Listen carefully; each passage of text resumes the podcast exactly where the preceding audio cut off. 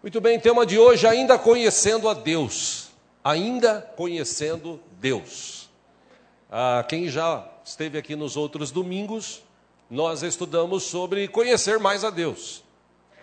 A gente viu algumas questões aqui relacionadas e pegamos por exemplo, para termos entendimento, a vida de Jó. Jó foi um homem que conhecia Deus. Jó conhecia Deus? Sim. De que forma? Da maioria dos cristãos de hoje em dia. Só de ouvir falar. E apesar da sua integridade, apesar do seu desejo de agradar a Deus, os textos que nós lemos, alguns deles, ah, vou colocar aqui no telão com a ajuda dos irmãos ali. Primeiro deles, Jó capítulo 1, só para a gente lembrar, no versículo 1 diz que na terra de Uz vivia um homem chamado Jó. Era homem íntegro e justo, temia Deus e evitava fazer o mal. Versículo 2: ele tinha sete filhos e três filhas. Três, e possuía sete mil ovelhas, três mil camelos, quinhentas juntas de boi e quinhentos jumentos, e tinha muita gente a seu serviço. Era o homem mais rico do Oriente. Versículo 4: Seus filhos costumavam dar banquetes em casa, um de cada vez, e convidavam suas três irmãs para comerem e beberem com eles. Versículo 5: Terminado um período de banquetes, Jó mandava chamá-los e fazia com que se purificassem.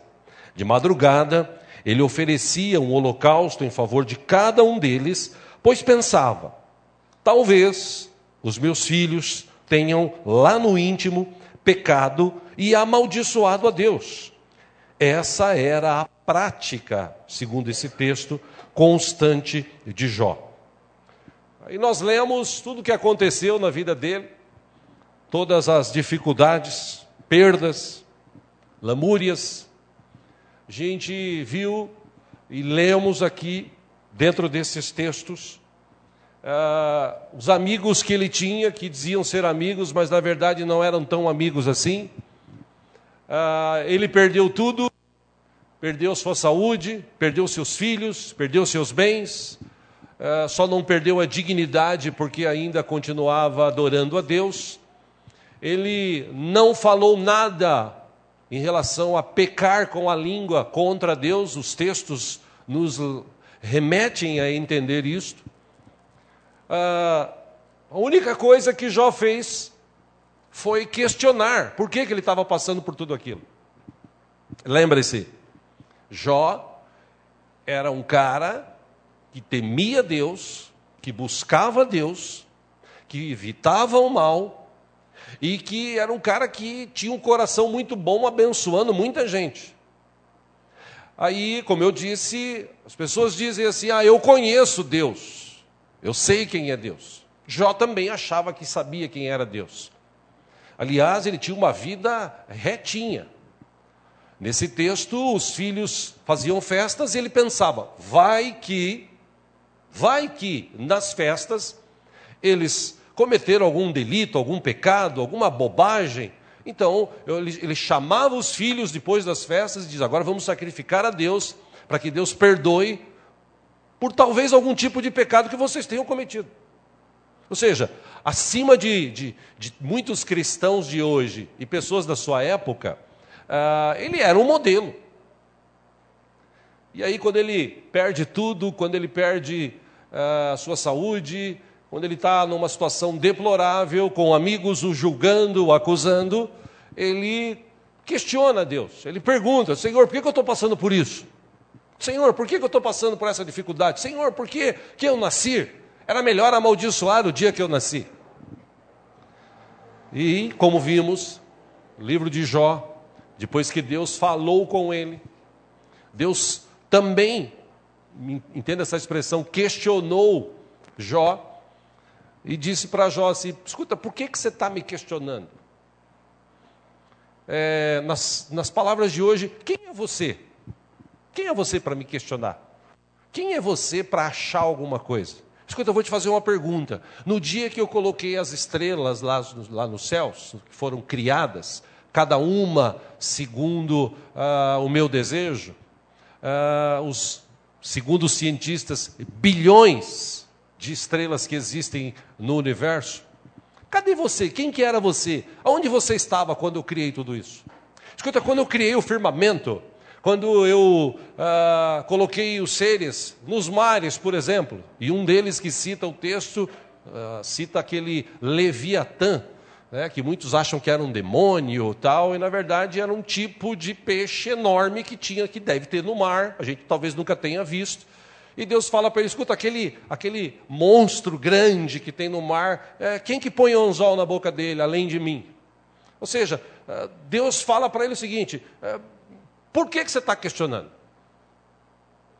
E quando Jó ouve todas as justificativas de Deus, ou toda a palavra que Deus mandou para ele, Jó capítulo 42, versículo 1, ele respondeu ao Senhor: Eu sei que podes fazer todas as coisas, nenhum dos teus planos pode ser frustrado.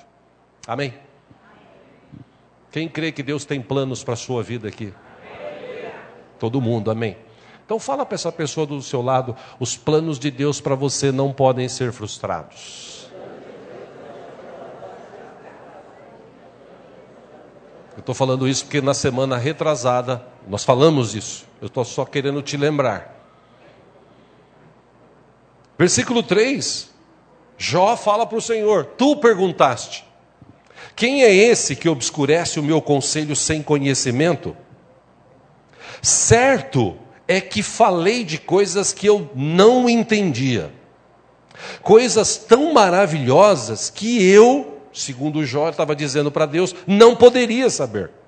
Versículo 4: Tu disseste, agora escute e eu falarei. Vou fazer-lhe perguntas e você me responderá.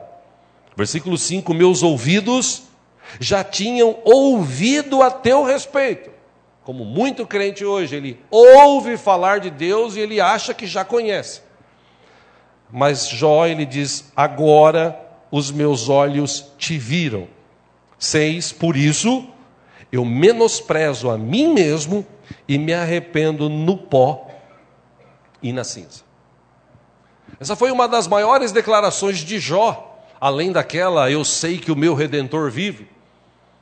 Uma das maiores declarações de Jó foi essa. Ele disse: Senhor, eu agora eu me menosprezo e eu me arrependo no pó e na cinza, porque eu achava que eu te conhecia, mas eu não te conhecia. Eu achava que te conhecia.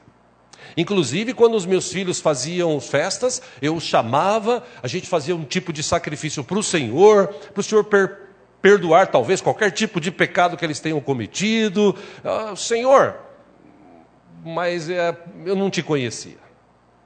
Agora sim, depois que eu te vi, depois que eu te ouvi falar, ele não ouviu falar de Deus, ele ouviu Deus falar com ele.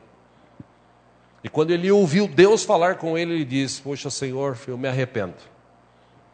E na semana passada a gente estudou sobre isso, como foi a vida de Jó depois que ele realmente conheceu a Deus. Deus deu para ele mais 140 anos. Jó capítulo 42, versículo 10. Depois que Jó orou por seus amigos, o Senhor o tornou novamente próspero e lhe deu em dobro tudo o que tinha antes. Todos os seus irmãos, irmãs e todos os que o haviam conhecido anteriormente vieram comer com ele em sua casa. Eles o consolaram e o confortaram por todas as tribulações que o Senhor tinha trazido sobre ele, e cada um lhe deu uma peça de prata e um anel de ouro. Versículo 12: O Senhor abençoou o final da vida de Jó mais do que o início. Ele teve 14 mil ovelhas, 6 mil camelos, mil juntas de boi e mil jumentos. E eu falei aqui semana passada: não importa como você começa a tua fé, importa como você termina. Porque tem muita gente que começa bem e desanima. Tem muita gente que começa aos trancos e barrancos, mas firma e vai até o fim. Essa era a vida de Jó. E em 42, 13, ele teve também três filhos, aliás, sete filhos e três filhas. Tem aqueles nomes maravilhosos e sugestivos para quem pretende ter filha, né? Gemima, Késia e Queirem Apuque. É, e, versículo 15, e em parte algumas delas, em parte alguma daquela terra havia mulheres tão bonitas como as filhas de Jó. Versículo 16, Jó viveu 140 anos e 17 e então morreu em idade muito avançada. Só para lembrar e citar desses textos. Aí a gente viu semana passada como é que foi a vida de Jó nos 140 anos depois que Deus permitiu aquele opróbrio, aquela dificuldade, aquela luta. Como é que foi a vida dele uh, nesses 140 anos? Bom, a gente imaginou algumas coisas aqui. Uma vez que você conhece alguém, a gente citou aqui, uh, eu citei aqui o relacionamento, por exemplo, de um homem com uma mulher ou de amigos. Quando você se relaciona, quando você conhece profundamente, você sabe que tipo de atitude a pessoa que você se relaciona vai falar ah, por alguma coisa que você faz, por alguma coisa que você fala. Você sabe de tanta convivência o tipo de reação que, por exemplo, a mulher tem em relação ao marido por coisas que ele fala e faz e vice-versa. Em relação a amigos, quando você conhece muito bem os seus amigos, quando você tem intimidade com eles, Uh, você sabe o que eles podem fazer, você sabe até onde você pode chegar, você sabe o que você pode fazer para não desagradá-los e tal. Você sabe até o que você pode falar como amigo, em termos até de crítica, se for o caso, para ajudá-lo. Ou seja, Jó, nesses 140 anos, ele conhecia Deus agora. Ele tinha ouvido Deus falar com ele e ele viu. Os meus olhos, ele diz, te viram. Então agora eu me arrependo e eu agora me coloco no pó. Aí, no momento que ele se colocou no seu devido lugar de ser humano, porque em outros textos a Bíblia diz que a nossa vida é como uma nuvem, você está aqui e amanhã você não está mais. Em outros textos da Bíblia diz também que Deus ele é tão misericordioso que ele se lembra que nós somos pó. Então, uh, Jó ele reconhece isso. Ele fala: Senhor, agora uh, o meu relacionamento contigo vai ser outro. E só dele conhecer a Deus, só dele poder contemplá-lo. A Bíblia diz que Deus o abençoou, que Deus dobrou tudo que ele tinha, que ele teve outros filhos e filhas, e a gente imaginou semana passada como é que foi a vida de Jó, com as pessoas que chegavam nele e falavam assim: Ô Jó, estou passando por uma dificuldade e é, o que, que você tem para me dizer? Eu imagino Jó falando assim: confia em Deus. Confia em Deus. Ah, é, confiar em Deus, mas eu confio em Deus. Não, parece que não. Só pelo que você está falando, parece que você não confia em Deus. Mas como assim? Não, eu vou te explicar. Eu também era assim. Eu também era aquela pessoa que achava que conhecia Deus, até o dia que eu enfrentei uma dificuldade tremenda e você sabe disso. É, realmente, Jó, você passou por poucas e boas. É, você falou certo, eu passei. Porque em nenhum momento ele atribuiu ao diabo ou mesmo às circunstâncias, ele sabia, se Deus me deu, Deus tirou. Se Deus permitiu o que ele permitiu, Deus permitiu. Ponto.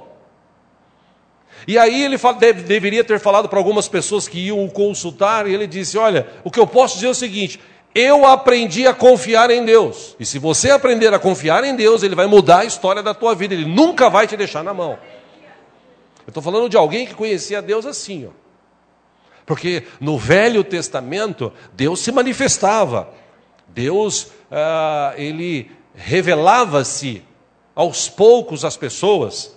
Ah, a gente viu, por exemplo, no livro de Oséias, capítulo 6, versículo 3, o conselho de Oséias para o povo foi: conheçamos o Senhor e esforcemo-nos por conhecê-lo. Tão certo como nasce o sol, ele aparecerá. Ele virá para nós como chuvas de inverno, como as chuvas de primavera que regam a terra. E eu poderia aqui citar exemplos de grandes homens e mulheres que no passado Deus se revelou a eles, eles tiveram um, um relacionamento com Deus. Mas, irmãos, apesar de toda a fé de Eliseu, apesar de toda a fé de Elias, apesar de toda a fé de Daniel, apesar de toda a fé de José, de Oséias, de Isaías, de Jeremias, esses homens, eles, eles não tiveram o privilégio, talvez, de ter o que nós temos. Porque a palavra de Deus diz que, no final, Deus, da sua maneira, se revelou e ele se revelou através de Jesus Cristo, o nosso Senhor, o nosso Salvador, o Deus presente que está conosco aqui nesta manhã.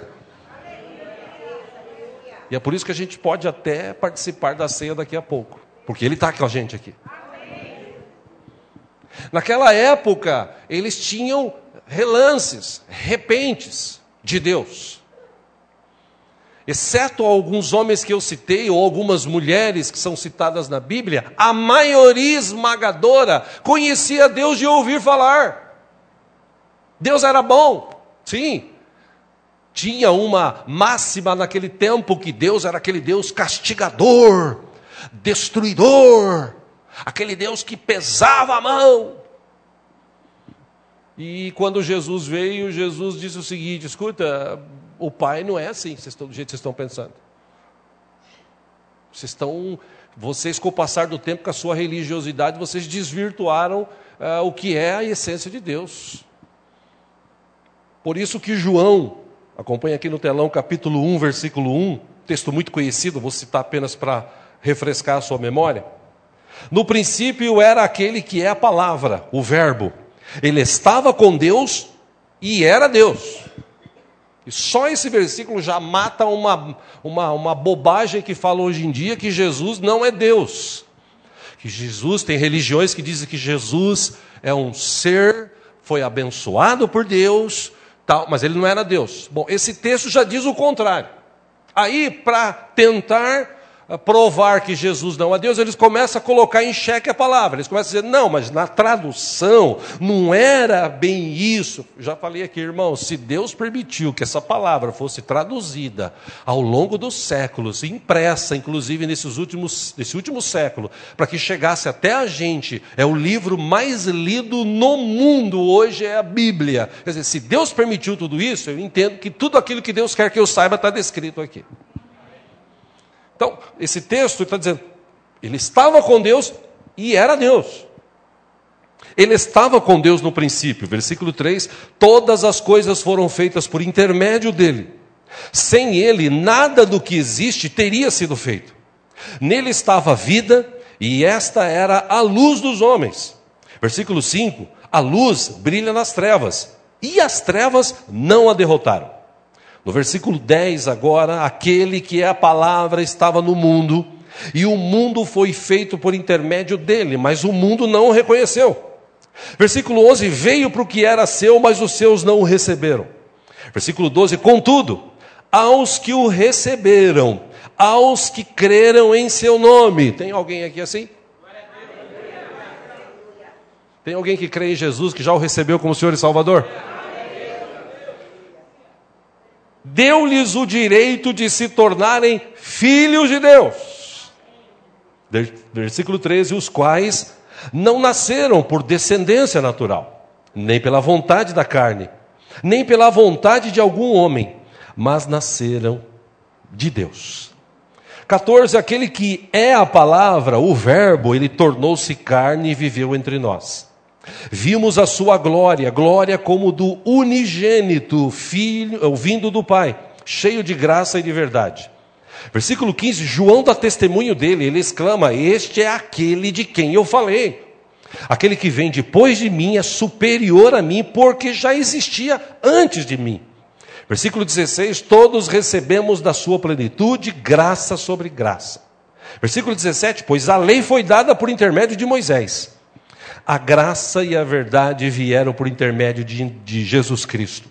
Versículo 18: Ninguém jamais viu a Deus, mas o Deus unigênito que está junto do Pai o tornou conhecido.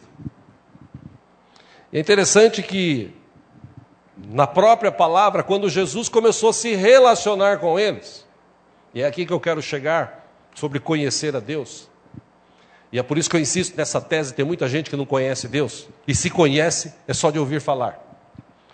Jesus, em João 14, versículo 1, ele diz: Não se perturbe o coração de vocês, creiam em mim, creiam também, creiam em Deus, creiam também em mim. Versículo 2, Jesus disse: Na casa de meu pai há, muitas, há muitos aposentos, e algumas versões moradas. Se não fosse assim, eu lhes teria dito: Vou preparar-lhes lugar. E se eu for e lhes preparar lugar, eu voltarei e os levarei para mim, para que vocês estejam onde eu estiver. Versículo 4: Vocês conhecem o caminho para onde eu vou. Jesus, o caminho, ele é o caminho para o Pai. Disse-lhe Tomé então: Senhor, eu, a gente não sabe para onde vais. Como então podemos saber o caminho? Versículo 6: Respondeu Jesus: Eu sou o caminho, a verdade e a vida. Ninguém vem ao Pai a não ser por mim. Versículo 7: Se vocês realmente me conhecessem, conheceriam também o meu Pai. Já agora vocês o conhecem e o têm visto. Aí interessante, Filipe, versículo 8, ele disse: Senhor, então mostra-nos o Pai e isso nos basta. Versículo 9, Jesus respondeu: Você não me conhece, Filipe, mesmo depois de eu ter estado com vocês durante tanto tempo? Quem me vê, vê o Pai. Como é que você pode dizer, mostra-nos o Pai? 10. Você não crê em que eu estou no Pai e que o Pai está em mim? As minhas palavras, ou as palavras que eu lhes digo, não são apenas minhas. Ao contrário, o Pai que vive em mim está realizando a sua obra. Portanto, 11, creiam em mim quando digo que estou no Pai que o Pai está em mim. Ou pelo menos creiam por causa das mesmas obras.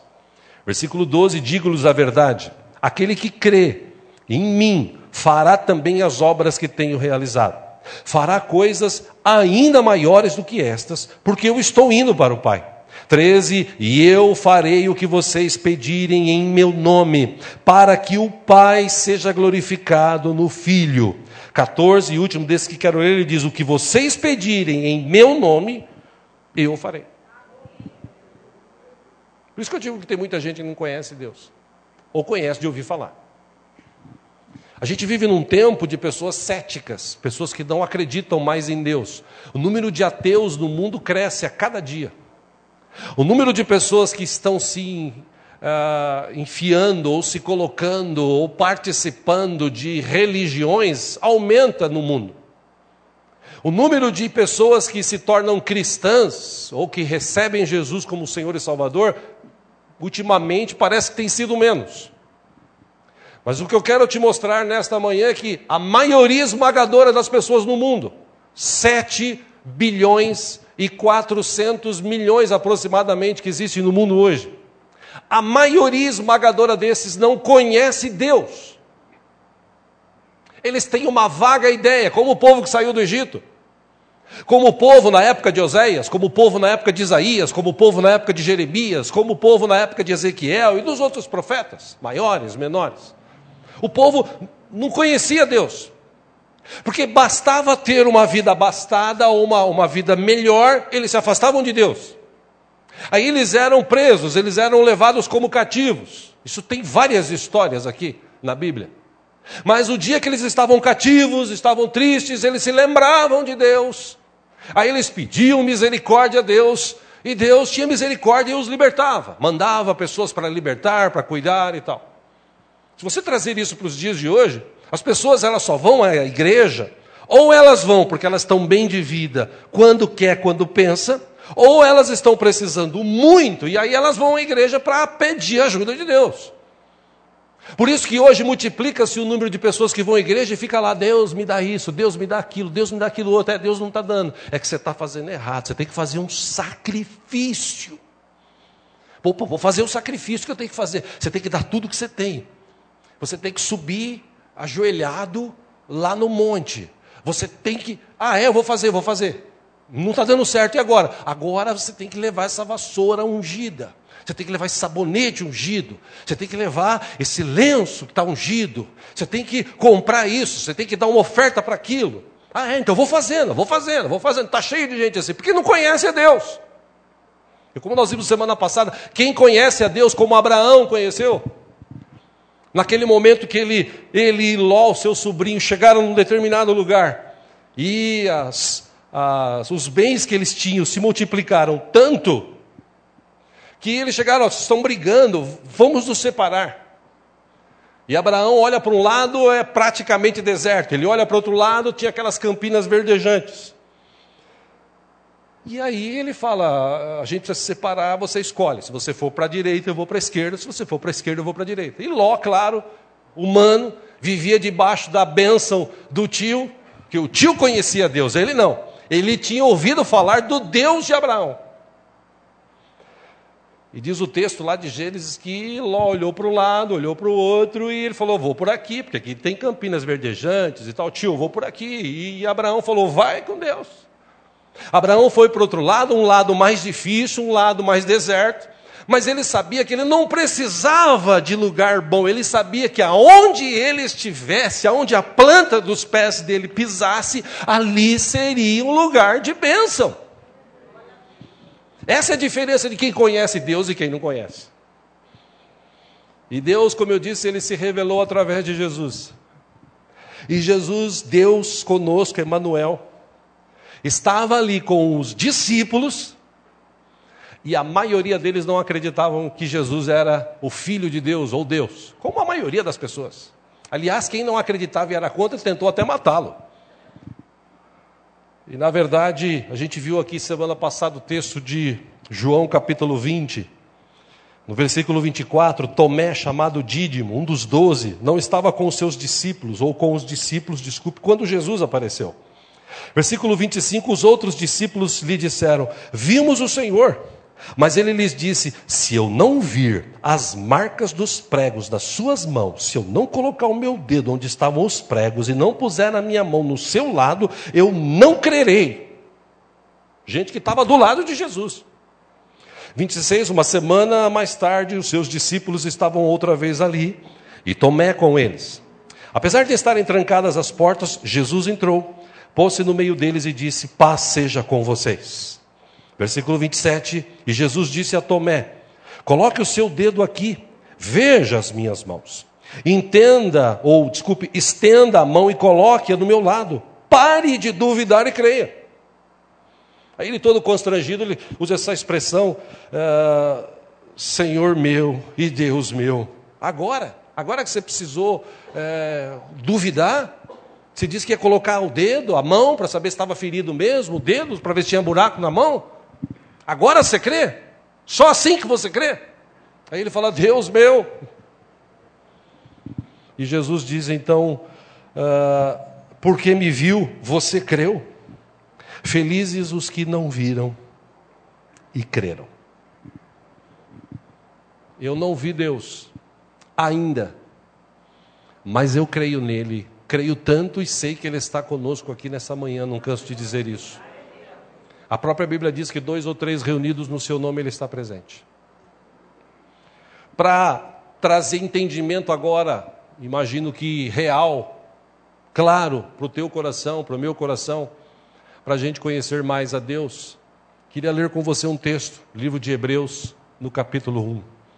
Você que trouxe a sua Bíblia, se você vê alguém sem lado, do seu lado sem Bíblia, se você puder repartir a leitura, faça isso.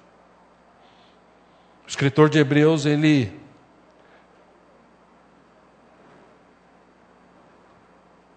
ele teve uma revelação fantástica aqui.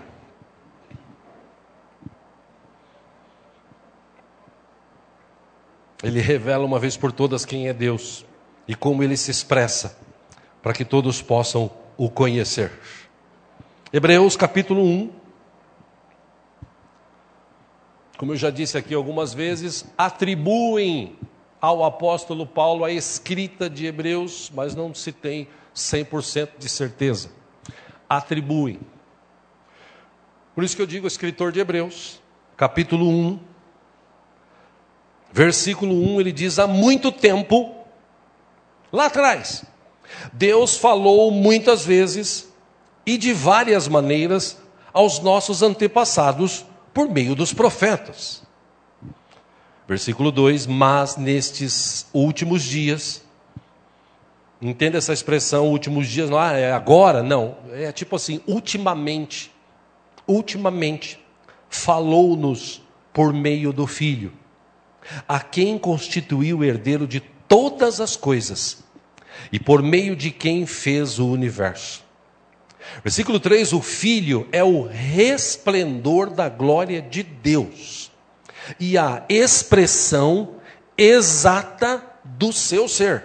Por isso que Jesus falou: Você quer ver o Pai? Olha para mim. E apesar de ser, ou sendo inclusive a expressão exata do seu ser, ele sustenta todas as coisas por Sua palavra poderosa. Então Deus, depois de ter realizado purificação dos pecados, ele se assentou à direita da majestade nas alturas, tornando-se quatro tão superior aos anjos quanto o nome que herdou é superior ao deles. Versículo 5, o escritor aqui de Hebreus pergunta: Pois qual dos anjos Deus alguma vez disse: Tu és meu filho, eu hoje te gerei? E outra vez, eu serei seu pai e ele será meu filho. Versículo 6: E ainda quando Deus introduziu o primogênito no mundo, diz: Todos os anjos de Deus o adorem. Versículo 7: Quanto aos anjos, ele diz: Ele faz dos seus anjos ventos e dos seus servos clarões reluzentes.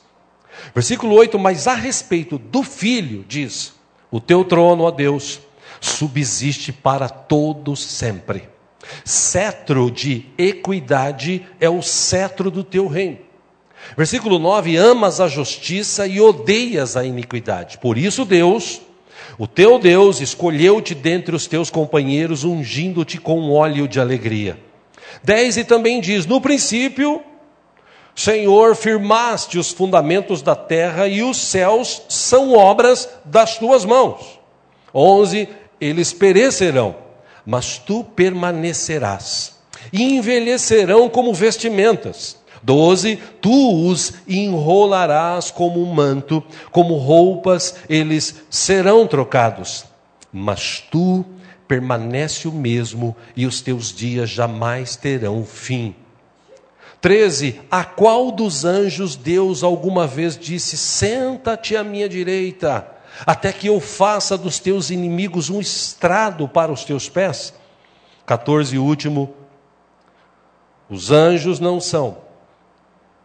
Os anjos não são todos eles espíritos ministradores, enviados para servir aqueles que hão de herdar a salvação.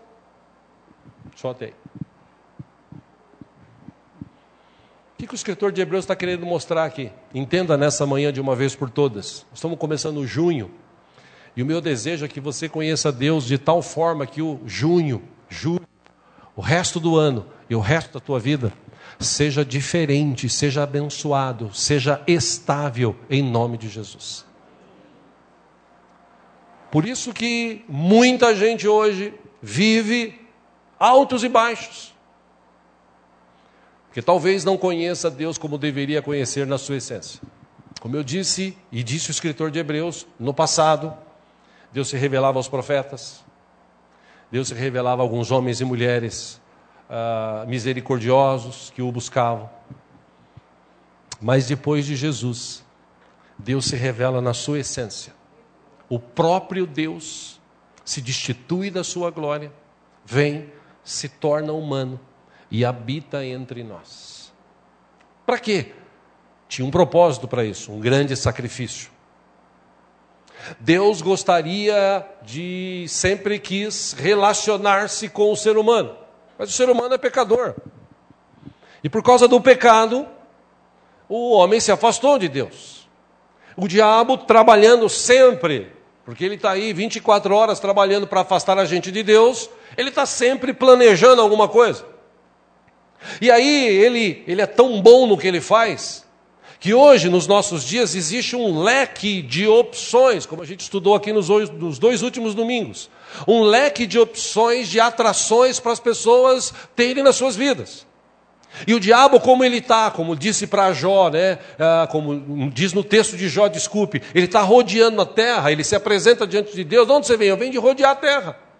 Então ele está aqui já há mais de cinco mil anos rodeando a terra. Ele conhece, ele olha de longe. Os seus demônios também, eles estão de longe, porque quem tem Jesus como o Senhor, o anjo do Senhor acampa-se ao redor daqueles que o temem e os livra. Se você não der brecha, o diabo não entra. O diabo só entrou na vida de Jó porque Deus permitiu. E como eu disse aqui há duas semanas atrás, Deus conhecia muito Jó, porque ele botou a palavra dele em xeque. Deus olha para o diabo e fala assim: Você viu meu servo Jó? Não tem lá na terra ninguém como ele, íntegro, reto, homem que busca Deus, homem que se desvia do mal. Aí o diabo fala: Também, né? Se encheu ele de bens. Tá bom, tira tudo, tirou tudo. E aí? Jó disse: O Senhor me deu, o Senhor me tirou, bendito seja o nome do meu Senhor. Aí o diabo fala: Também, né? Rodeou a terra, voltou, e aí? É, apesar de você ter permitido, ou você ter me instigado a permitir o que aconteceu, ah, beleza, você vê lá, tá Jó está lá íntegro ainda. Ah, basta tocar na saúde. E Deus falou, pois então toque. Deus colocou de novo a palavra dele em xeque, como a gente estudou aqui. E o diabo foi lá e tocou, e ele ficou doente, ele pegava cacos e raspava. Poxa, esse cara era um cara que conhecia Deus. É, lê do engano. Ele não conhecia Deus na sua essência. Ele conhecia Deus de ouvir falar. E a gente está vivendo um tempo que as pessoas hoje, por causa desse leque de opções que o diabo oferece, e ele sabe, quando o cara é tentado, ele gosta de dinheiro, quando o cara gosta de poder, quando o cara gosta de sexo, ele vai lá, ele, ele, ele cria situações. E nesse tempo que a gente está vivendo, irmãos, o que eu quero te chamar a atenção é que é tempo ainda de conhecer a Deus. Deus se revelou através de Jesus. Você quer conhecer Deus? Olhe para Jesus. Se você ler Hebreus capítulo 12, 11, 12, 11 conta a história dos heróis da fé. No capítulo 12, o escritor disse assim: Então, também nós, que estamos rodeados por uma nuvem tão grande de testemunhas, esses caras, e homens e mulheres que viveram ali confiando em Deus, dependendo de Deus, gente que não teve nem a condição de conhecer Deus na sua essência, como nós temos. Esses caras permaneceram firmes. Aí o escritor fala: então, como a gente tem essa nuvem rodeada aí de modelos, de exemplos, olha para Jesus, o autor e consumador da tua fé. Que, que ele está querendo dizer? Não olha para as circunstâncias. Isso tudo é passageiro. Isso tudo vai acabar. Olhe para Jesus.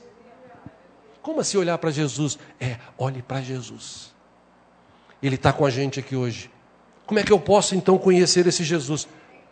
Ele aparece para os caras, ele fala, ele ressuscita Uh, eu fico imaginando o susto que aqueles caras levaram, eles reunidos numa casa de portas trancadas. Aí, de repente, Jesus vum, aparece. E aparece e já fala logo para Tomé, aí Tomé, tudo bem, beleza? É, eu, eu, fico imaginando Tomé, né? o, que, o, quê? O Jesus? Ele falou, é, você não queria tocar aqui? Toca aqui. É. E Jesus fala assim, bem-aventurados que não creram, não me viram, mas creram. Sabe, meus irmãos, para a gente ter um relacionamento com Deus, e Jesus deu a dica aqui, eu acho fantástico, eu quero encerrar com isso. Na Bíblia toda, Deus sempre foi descrito como Pai. Pai. A figura do Pai. E quem já teve pai, como eu já tive, sabe do que eu estou falando. Pai é aquela figura que, quando precisa dar dura, ele dá dura. Quando precisa amar, ele ama. É óbvio que nem todos os pais são assim ou foram assim. Eu já conheci pais de amigos, de familiares, que era aquela pessoa trabalhadora, mas pacata. Já o meu pai foi aquele cara que ele batia na hora que tinha que bater e depois assoprava na hora que tinha que assoprar. A figura do pai é importante na vida humana e por isso que o mundo hoje está vivendo essa situação, porque muitas famílias estão sendo destruídas e os filhos são criados por mães ou filhos de mães solteiras que querem criar os seus filhos, tentam da melhor forma criar os seus filhos, ensiná-los, algumas até conseguem, mas a maioria esmagadora falta a figura do pai. Por quê? Porque pai é pai. Então Jesus, numa de suas ministrações, ele disse o seguinte: se vocês que são pais, na hora de dar alguma coisa para os seus filhos, vocês não vão dar pedra, vocês vão dar pão. Quer dizer, vocês sendo maus, como pais, sabem fazer coisas boas para os seus filhos, quanto mais o Pai Celestial fará para aqueles que o buscam. Ou seja, Jesus deu várias dicas, tem vários segredos na palavra que mostram que quando eu me relaciono com Deus, quando eu não conheço só de ouvir falar, mas quando eu o conheço na sua essência, quando eu gasto tempo com isso, quando eu leio a sua palavra, a gente viu semana passada, quando eu oro, quando eu busco, quando eu me aprofundo na presença dele, Deus se revela, Deus se mostra, Deus enche, o Espírito Santo, nosso Deus, que faz parte dessa trindade, habita na vida do cristão. E é incrível como o Espírito Santo, habitando na vida de muitos cristãos hoje, não consegue realizar uma obra, não consegue nem convencer. Que a Bíblia diz, Jesus falou, é Ele que convence. Ou seja, a pessoa ela está na igreja, mas ela continua vendo as mesmas coisas do passado, vivendo a mesma vida. Ela não se sente motivada, movida a mudar, a crescer como filho de um Deus vivo. Como Jesus mesmo disse, que as pessoas possam ver em você a, as suas boas obras e glorificar o vosso Pai. Quer dizer, Jesus trouxe uma essência de vida, uma nova vida. Ele se revelou como Deus. Ele falou primeiro para aquele discípulo: Você está querendo ver Deus? Pai, olha para mim. Eu e o Pai somos assim. Você quer ver o Pai? É só olhar para mim. E muita gente nos nossos dias, meus irmãos, não entende nem o significado que é ceia. Porque ceia, na sua essência, quem que instituiu? A igreja? Não. Quem que instituiu a religião? Não, foi Jesus. Ele disse: Eu não vi a hora de me relacionar com vocês, de sentar com vocês, para a gente ter um momento, aquela Páscoa que vocês comemoravam tal. É, lembra, lembra? A gente vai comemorar a Páscoa, só que agora a gente vai comemorar de uma forma diferente. Aquele ritual, aquelas coisas que haviam, não vão existir mais. Agora vai haver um tempo novo, vai haver uma nova aliança, e essa aliança vai ser de sangue. E quando Jesus instituiu a ceia, eles na hora não entenderam, ficaram assim, bom, ele falou para comer, vamos comer, ele falou para beber, vamos beber e tal, e aí? Agora a gente vai para lá, vamos orar, vamos lá para o monte orar, saíram cantando e tal. E lá, no monte orando, Jesus volta a ver três dos seus dormindo. Aí ele os acorda ele fala: escuta, vocês precisam orar, porque o espírito está pronto, mas a carne é fraca. Tá bom, Jesus, nós vamos orar. E eles vão, Jesus volta, mais, vai um pouco mais para frente, passa uma hora e pouco, ele volta, os caras estão dormindo de novo. Aí Jesus os acorda, aí ele está batendo papo, chega Judas e prendem Jesus. Você sabe da história, quem lê Bíblia sabe da história. E naquele momento, em vez de eles se colocarem ao lado de Jesus, falou assim: Eu conheço esse cara. Não, eles desaparecem. Mesmo tendo visto Jesus ali ao vivo em cores. A verdade, meus irmãos, é que muita gente hoje, fazendo uma comparação aqui com aqueles discípulos, eles eram discípulos, eles viram milagres, eles acompanharam Jesus, eles viram maravilhas, mas eles ainda não tinham conhecido Jesus na sua essência. Até que Jesus morre eles desanimam, eles se reúnem. Ao terceiro dia, Jesus ressuscita e Jesus vai ter um encontro com eles. E quando eles vê Jesus já glorificado, naquela essência maravilhosa, a vida deles muda. Mas eles precisaram ver Jesus assim. Por isso que Jesus falou: Bem-aventurado aqueles que não me viram, mas creram. Creram de que forma? A nova, a velha vida passou, a nova vida veio. Por isso, irmãos, eu encerro dizendo sobre esse relacionamento pai e filho. Lá no Novo Testamento, no começo do Novo Testamento, Jesus foi apresentado como unigênito, o único filho que Deus tinha. Em Hebreus, aqui, ele apresenta Jesus como primogênito, o primeiro de muitos, de muitos e muitas filhos que Deus tem, que o buscam, que o amam, que se reportam a Ele.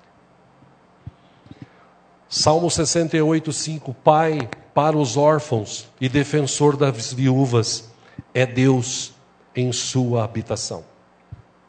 Mateus 5,48, Jesus disse: Portanto, sejam perfeitos, como perfeito é o Pai Celestial de vocês. A figura de Deus como Pai nos revela através de Jesus algumas características que talvez os, os nossos antepassados, as pessoas do passado, não tiveram a oportunidade que nós temos de conhecer Deus assim: amoroso, misericordioso, bondoso. Deus que não desiste de mim, Deus que não desiste de você. Deus que está pronto para ajudar, está pronto para mudar histórias, desde que a gente se volte para Ele, desde que a gente confie nele, desde que a gente espere por Ele. Amém, irmãos? Eu não sei como é que é o teu relacionamento com Deus. Mas o salmista Davi, ele tinha um relacionamento com Deus tão profundo. Ele conhecia e confiava a Deus tanto que no Salmo 27, 10 ele disse: Ainda que me abandonem pai e mãe, o Senhor me acolherá. Ele é um pai misericordioso e ele se compadece dos filhos. Salmo 103, 13 e 14 diz: Como um pai tem compaixão de seus filhos, assim o Senhor tem compaixão dos que o temem, pois ele sabe do que fomos formados, lembra-se de que somos pó. Jesus falou que, Deus é o Pai atencioso.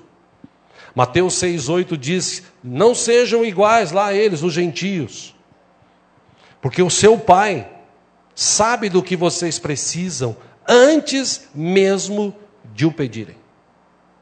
Ou seja, Jesus está falando, você não precisa ficar igual aos outros, buscando isso, buscando aquilo, buscando, buscando, querendo, querendo, querendo. Para com isso.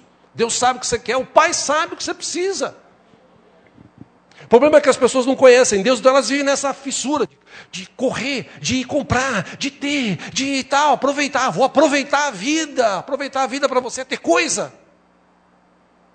Aproveitar a vida, eu entendo que é quando você se relaciona com outros, quando você demonstra amor, quando você demonstra que Deus está na tua vida, quando você se relaciona, quando você conhece Deus de tal forma que mesmo nas circunstâncias que você está enfrentando, mesmo nos problemas, em meio às dificuldades, você crê que o teu Redentor vive, você crê que Ele está contigo todo dia, você crê que Ele não te deixa na mão, apesar da enfermidade, Ele é o Deus que cura e Ele pode curar, transformar, apesar dos problemas, Ele é o Deus que tem a solução para todos os problemas, apesar da situação parecer impossível, Ele é o Deus do possível, Ele pode fazer o que Ele quer. O problema é que no século XXI as pessoas não conhecem Deus, elas ouvem falar: Deus é bom, ah, então eu vou para a igreja. Ah, Deus dá dinheiro, pois então eu vou lá, eu quero resolver o problema financeiro. Ah, Deus cura, então eu vou lá para Deus me curar. Ah, Deus arruma uma mina, um mino, pô, então eu vou lá para a igreja para arrumar uma mina, um mino, está tão difícil. Deus pode fazer tudo isso? É lógico que pode. Mas Deus está mais interessado naquilo que Ele quer fazer em nós do que através de nós. Deus está interessado em mudar a minha vida e a tua vida. Deus está interessado em se relacionar comigo e contigo. Basta a gente querer. A questão é que a gente reduz esse relacionamento só para domingo e só para alguns minutos, momentos. E a gente podia se relacionar com Deus a todo momento. Porque Deus está conosco todo tempo. São Jesus seria mentiroso. Mateus 28, 20 diz que eu estarei com vocês, Jesus falou, todos os dias até a consumação dos séculos. Por isso que Jesus está aqui. Por isso que quando eu vou embora para minha casa, o Senhor está comigo. Como disse Davi, eu deito e durmo. Por quê? Porque o Senhor está comigo. Amém, irmãos? Por último, aqui, esse pai que nós temos é um pai presente.